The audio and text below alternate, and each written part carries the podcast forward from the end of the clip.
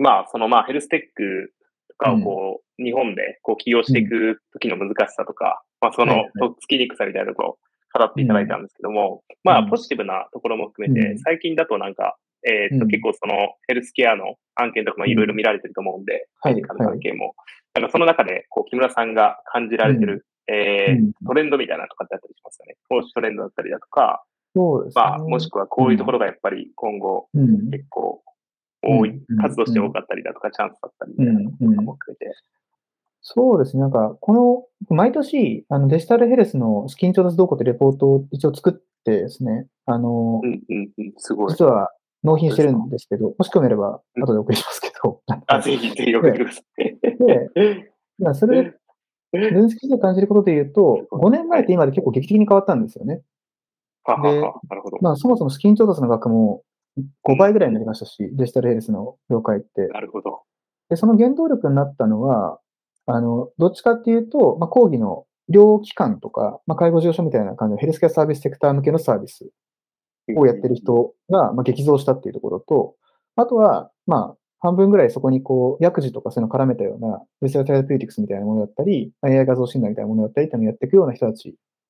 が、ある意味こう、広義の医療機器メーカーになるみたいな感じのことをやっていく人たちが増えた。みたいなことが、この2016年から20年ぐらいだとそれがドドドと増えていって、で直近2、3年だと、そこになんか、ほぼこれ、事実上バイオテックなんじゃないかとか、バイオインフォマティクスなんじゃないかみたいな感じの、うん、まあ、あのデジタルテクノロジーをあのヘルスケアサービスの現場に使うっていうよりは、あの場合によっては創薬の現場に使うとか、はい。ライフサイエンス企業にとってのなんかサービスで使うみたいな感じになってくるものも、まだまだこう、出始めですけど、出始めたみたいな感じのところがあるんで、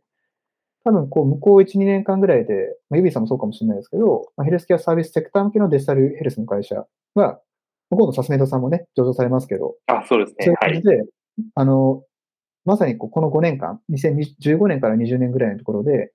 立ち上がっていった会社が、どんどんどんと上場するラッシュが多分あって、向こう1年間ぐらいで、2020年ぐらいまでに。で、えー、その次に続くトレンドは、まあ本当にこう、ヘルスケアサービスセクター向けのものと、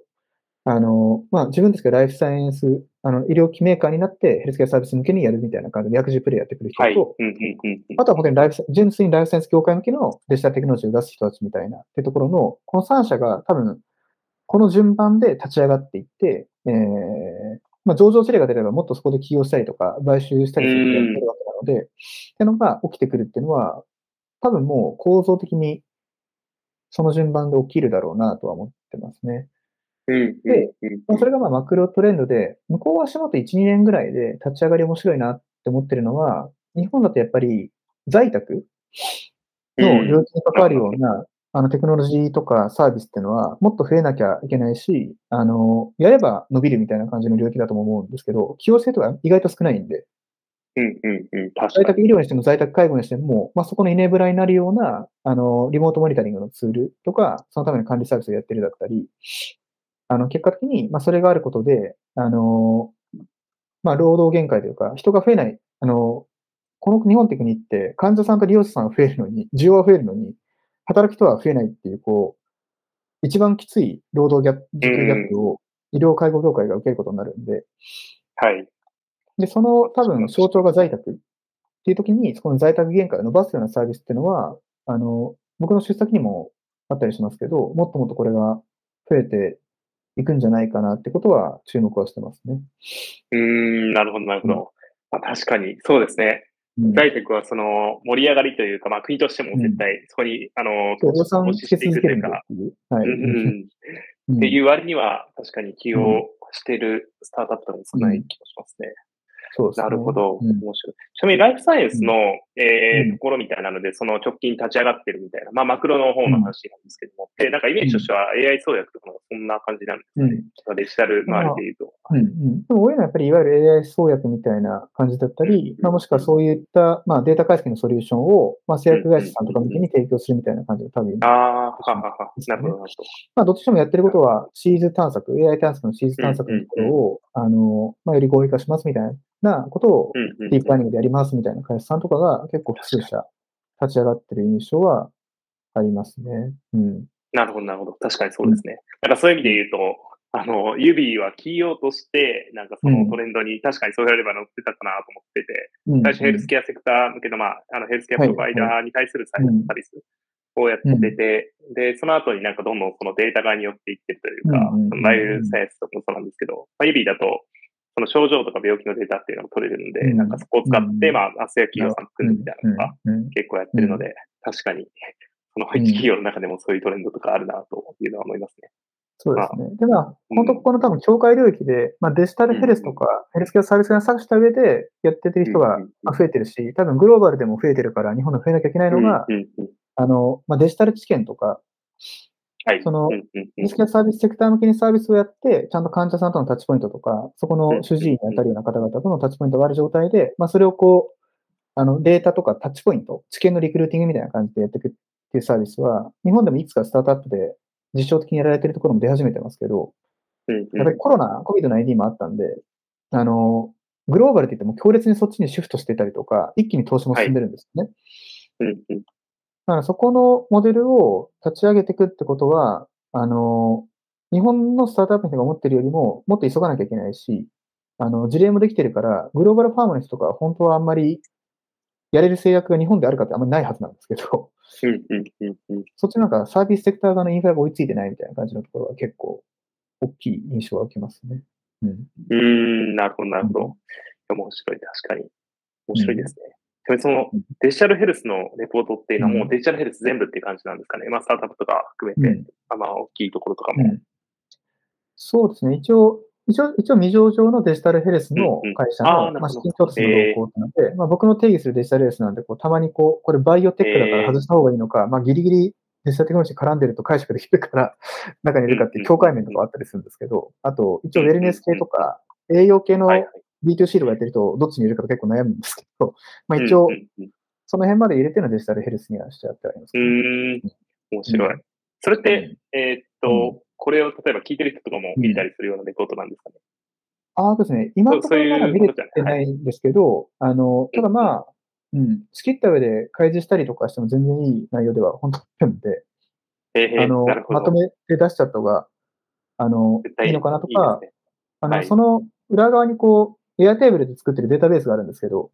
えー、はい。本調達リリースと会社名と投資家の名前をこう紐付けてて、素晴らしい。うんうん。あの、そのデータベース見れば、あの、投資家ランキングとかですね、このベンチャーキャピタル CVC はこの会社に投資をしてるって一覧があって、はい。それ見ると、あの、スキン調達しに行くときにはお役に立てるかもしれないっていうのはあります。すごい。え えー、面白い。うん、いいですね。エアテーブルも最近デカコンになったし。そうなりましたね。はい。ええー、すごい。それめちゃくちゃ価値ありそうですね。なんか、あの、スタートアップ会だと、えっと、多分、えー、イーストベンチャーとかだから、なんか、スタタイっていう、スタートアップタイムスっていうのがあって、なんか、そういう、 Notion ベースで、あれ、裏側けど何やってるかわからないんですけど、なんかそういうデータベースみたいな、うん、いい取り組みですよね。そういうの増えていくといいなと思って、スタートアップでも便利だなと思って。なるほど。ありがとうございます。ちょっと、えっと、えそこまでですね、そのヘルステックとか、まあメドテックの、えスタートアップの日本のトレンドみたいなところも伺ったんですけども、これグローバルで、えっと、見たときに、なんか、木村さん的にはなんかここら辺をすごい注目してるとかってあったりしますか？保社でも、なんかトレンドでも。そうですね。まあ、トレンドで言ったときにで言うと、デジタルヘルスって、ちゃんと集計見たことないんですけど、あの、アメリカが多分世界の半分以上、下手したら7、8割ぐらいアメリカなんじゃないかぐらい、まあ、中国をどうカウントするかとか、あの統計によって取り方が違うあれなんですけど、中国を一旦無視すると、あの、ほとんどアメリカにあるんで、いつどのタイミングでアメリカにサービス展開できるかとか、あの、そのロードマップをしてるかみたいなところが、単体で見るとやっぱり相当こうマーケットのこう偏りがありますっていうところで、やっぱりまあアメリカにいる会社がアメリカの中でアメリカの医療機関とかペイヤー向けにやっていくっていうのが主流であり続けてるっていうのが構造的にあってですね。でも課題で言うと、それってなんかアメリカって別に世界の正解を持ってるわけでもなくて、ただの一つの大きなローカルマーケットなんですよね。で、やってるプレイヤーも多いんで、そこに本当に、あの、非アメリカの会社が参入してうまくいくんだっけってところは、あの、特にヘルスケアみたいなレギュレーションとかコンテクスト強い領域だと結構壁もあるんで、あの、そういう中でもなんかイスラエルの会社とか医療決済やってる名前ちょっと忘れしましたけど、ヘルスケアスタートアップが、あの、うんまあ、イスラエルあるあるでシードアーリーステージまでは、あの、イスラエルにいて、シリーズ B か B 以降でアメリカを作って、ビジネスしていくみたいな会社とかが入ってってるっていうのが、いつあるのを見ると、なんかそういう、あの、最初はアメリカじゃなかった会社、ヨーロッパ初でもいいし、イスラエル初でもいいし、あの、アジア初、インドとかでも最近出始めてる会社あるんで、そういう人たちが入り込めてる領域はどこなんだろうってやつは、あの、意外と周辺領域だったりとか、アメリカのこうど真ん中プレイヤーがやってないような医療決済みたいな領域とかに意外とあるんで、そっちに行くんだったらそっちが面白いかなとは考えたりはしますね。で、あとはうん最なるほど、なるほど。あとはそうですね、最近だと、なんだろうな、なんかコロナもあってより加速したんですけど、ヨーロッパ、中だったらイギリスとドイツが、やっぱり、あの、一気に面白くなってきていて、イギリスはもともと NHS っていう、あの、日本でいう、なんですかね、あの、国立病院機構及び、あの、東えー日本医師会連合軍みたいな、そういうなんか、なんか、そういうなんか謎の組織があるんですけど、まあ、そこが推進してる、あの、 App Store すらあるんで、うん。あの、NHS アップライブラリーっていうこうアプリストアがあるんですよ。はい。うんうんうん。まあ、ああいうものとかまで、あの、一応公的な国の機関が含めてやってて、えーそこ初でいろんなスタートアップがバビロンもイギリス初だと思いますし、それが生まれてるところうんうんは。結構、あの、まあ、日本が本当にサービス作りの上で参考するべきなのは、ヨーロッパとかイスラエルみたいな、国内に潤沢なデジタルヘルスマーケットがない、アメリカみたいに。っていうプレイヤーがどうやってローカルでのトラクションを作ってたかとか、あの、自分たち以外の地域でそのトラクション2個目を作ったかみたいなこととかを学ぶケースとしては、あの、アメリカのモデル参考になるし刺激になるんですけど、あの、真似できるかって言ったらできないケースも結構あるんで、それではバビロンが、あの、本当かどうかわかんないけど、アフリカとかで最初のプロダクトのてますね。はい。業種を、あの、実はあんまりないし元宗主国だからやりやすいとかいろんなあれでやったみたいなモデルは、あれは結構日本の人にとって学びがあるやり方だなとは思って注目をしてたりはしますね。確かに、確かにそうかもしれないですね。なんか、うん。と同じくあの象徴チェックみたいなのを作っていうん。る K ヘルスっていうところもまさにイスラエルから、あの、出て、うん。今、もう本社、ニューヨークになってるかなとか、うんあったりするんで、うんなんかその、だし、うん。あの、まさにその、ユビーがいる市場って、うん。他のプレイヤーが、他のプレイヤーというか、他の国の、まさに言う、そのバビロンもイギリスだし、K ヘルスもイスラエルだし、アダも、うんえーっと、じゃあ、えー、ドイツかな？他から、この US に行くみたいな流れになってるんで、うん確かにその通りだなと思って。面白いなと。なんか、そこのこう、まあもう一個ぐらい言うとしたら、あの、医療ドローンをやってるジップライン。本社の一番最初はどこだ、ルルワンダだったかな？確か一番最初の創業のうちは。うんうんとかでえー。シンプルに医薬品のこう、あの、輸送を、あの、もともとはアフリカでやってて、ルワンダ、ガーナとかでやってて、で、COVID のタイミングでアメリカに上陸したんですよね、本格的に。で理由が、やっぱり医薬品物流みたいなものが、まあ、もうカオスだったんで、コロナの最盛期って。えーでもそれを、あの、ちゃんと、あの、医療的な企画とか、要求水準を満たして、しかも、あの、ローコストで割と、それをバーって一気に普及できるみたいなことができてる会社が、アフリカベースの会社しかなかったんで、一気にアメリカでもなんか、シェアというか導入事例を作りまくったみたいな、で、ユニコーンになったみたいな会社があってですね、結構、こういう、なんか新興国でワークしてるモデルが、あの、リバースイノベーションの時にアメリカみたいな地域に殴り込みかけるみたいなこととかをやる例とかは、医療の世界だったら、ね、もともと有名な、なんかねポータブルエコーみたいな、GE が昔、はい。手で運べる超音波装置ね。あれ、インドの農村部で作ったやつを、あの、世界中に広めたみたいな感じの事例がもともとあるんですけど、えー、知りませんでした。面白い。そうそう。だから、一周回って、なんか、先進国のデジタルヘルスとか、もしくはメドテックみたいなものって、やっぱり、あの、導入のハードルとか、なんでそれ今更やんなきゃいけないんだっけみたいなところのコンセンサスコストが結構高いし、時間もかかるのを、新興国だったらもうニーズだらけなんで、とりあえず、まあ、ないよりはあった方がいいからやってくださいみたいな感じのスタートラインからやって、サービス磨けるっていう環境。その中で、あの、面白いリバースイノベーション事例が出たなっていうのは、そのジップラインっていうところとかですかね。うーん、面白い。そう逆に言うとそういった、そういったグローバルなトレンド見てる中ですごい危機感も含めて持ってるのは、やっぱりこの特に COVID 以降の1年半、2年ぐらいの中で、劇的に世界のデジタルヘルス環境がやっぱり動いてる中で、いいことなんですけど、あの、まあ、日本がすごいっていうことでもあるんですけど、相対的に感染のインパクトが他の国よりは低かった。で、まあ、医療業界の人の多分献身的な、あの、本当にもう、ギリギリのところで耐え忍んでいただいてるっていうところもあって、まあ、踏みとどまれてしまったということで、あの、医療業界の DX とか、そのアメリカにジップラインが入ったみたいなこととかは、効果不効果起こらなかったのが日本っていうのは、やっぱりこう、ちゃんとこの仕事をしている人間としては受け止めなきゃいけない事実だなと思っていて、このままだと本当になんか、あの、3年後、5年後にすごい周回遅れが、アメリカ以外の国に対しても、あの、日本の医療の環境とか、テクノロジーへのアクセスみたいなものが遅くなっちゃうと危機感みたいなやつは、今で話をしててすごい感じはしますけどね。うん、なるほど、なるほど。確かに。本来はまあ、けどそういうチャンスもあり得るっていうところですよね。本来はそうですね。うん。うん、うん。なるほど、なるほど。まあ確かにどこの医療ってそれぞれの国でまあルールが違うし、まあそれを他の国で浸透させるのも難しいし、まあ逆に言うとその日本のスタートアップとかも、まあ我々は、えっとまさにそのグローバルでやっていきたいっていうのがあるっていうのもあるんですけども、やっぱりそういう意味で言ってもチャンスはめちゃくちゃあるかなと思うんで、なんかそこはもっとやっていかないといけないなっていうふうに思いますね。トラクションの作り方みたいなところだと思ってて、うん、特にこう、うん、まあ、ソフトウェアベースの、あの、あと文字コミュニケーションベースのものとかを、まあ、ちゃんとやるみたいなやつだったら、どうしてもローカルマーケットを大事にすればいないと思うんですけど、ハードウェア伴うとか、あの画像とか音声みたいな、もう、ある意味、純粋にもデータみたいな感じのもの、言語とかそこまで依存ないみたいなものとかで、え取れるようなものだったら、日本のスタートアップであっても、最初の POC やるのは、あの、まあ、東南アジア、アフリカ、中南米みたいな新興国になっていくみたいなケースって、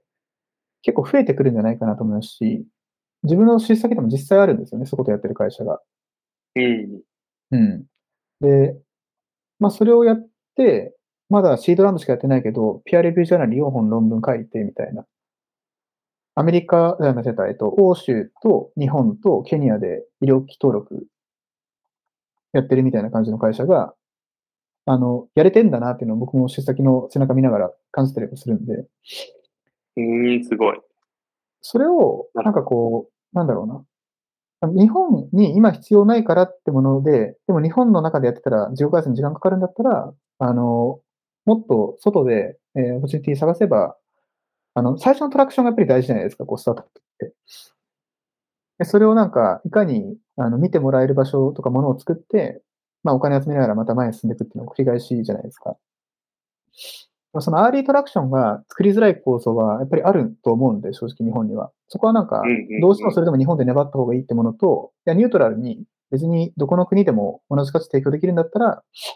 いいパートナーが見つかるところで柔軟に始めていく。みたいなことを、シード機であれば柔軟にやれるから、そこをサポートできる VC でもありたいし、あの、そこを柔軟にやってもらえるようなあの選択肢を教科の人に持ってもらいたいなと思ったりはします。うん、なるほど、なるほど。うん、確かに。うん、結構、指も最初始めるとき、特に症状チェックの部分とかが、はい、海外でやったりもしたりしたんで、うん、海外でローンチしてテストしたりとか、まさに、その、規制とかもそうだし、まあいろんな、そのパートナー見つけられるかとかっていうビジネス環境もそうだし、おっしゃる通り、最初からやって逆に、まあ日本で、ちゃんとそうしてからスケールするとか、そういうのも、いえいえ、自分たちは手なりやってたんで、はい。いや、確かにやること、やることが大事ですからね、なんかこうやっぱ。うん。やってみればまあ、まあ、うまくいったもいかなかったも含めて、あの、こんなもんかって思えたりするじゃないですか。なんか、別になんか、全く何の立ち打ちもできないわけでもないし、お客さんとして話聞いてくれる人いないわけでもないし、みたいな。でもその実感みたいなやつをまあ、さっきのこう、医療とそれ以外の業界でちょっと起用しづらいみたいな感じのところ。と、うん、まあ、国内の中でもある中で、海外かけたらより一層なんかもうわけわかんないみたいな感じになりやすいと思うんですけど、医療でグローバルとかってなると、もういろんな視点でどうせ大体わかんないことだけで勉強しながらスタートになるんだったら、もうじゃあ、まあ、グローバルもこそだって感じで、まさに。そうって取り組んでくれるといいなとは思ったりは、その、はい、グローバルの気概、めっちゃ大切ですね。それでいきたいと思います。はい、ありがとうございます。ちょっとめちゃくちゃ時間オーバーしちゃったんですけども、うん、一旦こんな感じで、そうですね。大丈夫そうですかね。はい。そうですね。まあ、最後にこう、はい、メッセージって言ったらあれですけど、あ、まあ、あこの、あの、リズチャット、あ、そうですね。はい、なんか、まあ、久保さんとユビの皆さんに対してって感じに結構近いんですけど、本当にこう、あれですかね、久保さんと初めてお会いしたのは多分本当5年ぐらい前で、本当に、まあ、シード期で、なんだろうな。まあ、一言で言うと、もう本当投資とけよかったなっていうことをなんかごちゃごちゃ言わず、こう自分の投資方針とかバリエーションとか言わず、とりあえず投資とけばよかったなと思うぐらいですね。あの、今日のお話もそうだし、あの、いろんなところにご活躍見てて本当に感じてて、でやっぱりユビーって会社ってすごい、なんですか、めちゃくちゃユニークだと思うんですよ。あの、唯一無二だと思うんですよ。本当に今の日本のヘルステックスタートアップの中でも。あの、本当ですか？だと思います。本当にこう、高3たちの同世代か、まあ、一応もうそれ以上に若いタレントがこんだけ集まって、あの、まあ、できないかどうかやってみて考えようっていうのを、すごいスピード感と、ね、何もかもでやっていらっしゃるっていうのを、もう影に日向にとか、まあ、この、ビジタテフェも一通り全部聞かせていただいて、今日臨んだんですけど、いやー、いいなと思うんで、なんかこう、なんていうんですかね、規制業界だったり、業界の関係者が先生と呼ばれる人たちも多い業界だから、あの、若いチームで戦うことに対しての、こう、まあ、迷いとか、まあ、一応なんか、外の人から勝手に、あの、いやなんかもっと、おじさん入れなきゃダメだよとかいろいろ言われることあるかもしれない まあ、いや、ぜひなんか指入りを貫いて、なんか本当にインパクトのある事業とか、あの、課題解決をしていってほしいなと、本当になんか、心から思ってるんでですね、あの、出席じゃないけど、いろんなところでこう、まあ、指っぽいなって人がいたら、指ってどうっていうふうにこう言うみたいなことをこれからも、あの、していきたいなと思うし、あの、僕の出先にはもうみんなちょっと、久保さんたち見習って、もっとなんか、オープンにやろうよみたいな、なんか、あの、思うぐらい、本当にこう、今回、こうやって呼んでいただいてお話しさせていただいて光栄な限りですからですね。うん。めちゃくちゃありがとうございます。もう、これ以上いない、思いの言葉で、あの、最初からずっと、いや、ありがとうございます。見ていただいてるんで、そうですね。本当にありがたい限りです。大成功していただきたいなと思いますね。うん。ありがとうございます。ちょっと、そうですね。あの、まあ、結構、しゃる通り、もう組織とかに対しての投資とかも結構指ってしていく方針で、ガンガンそこもやって、もうとにかく日本から、あの、世界で戦えるヘルステックのスタートアップを作るっていうところがあるんで、うん、ちょっとそこで貢献できたらなと思います。ありがとうございます。投資でよかったですね。はい、2回目みたいな。全然、あの、していただけなかったんで、はい。ありがとうございます。はい。うん、ということでですね、はい。本日は、あの、ライフタイムベンチャーズ代表の木村さんをお呼びして、はいうん、えー、ヘルステック業界についてですね、もうめちゃくちゃ濃厚なお話をしていただきました。ありがとうございました。ありがとうございました。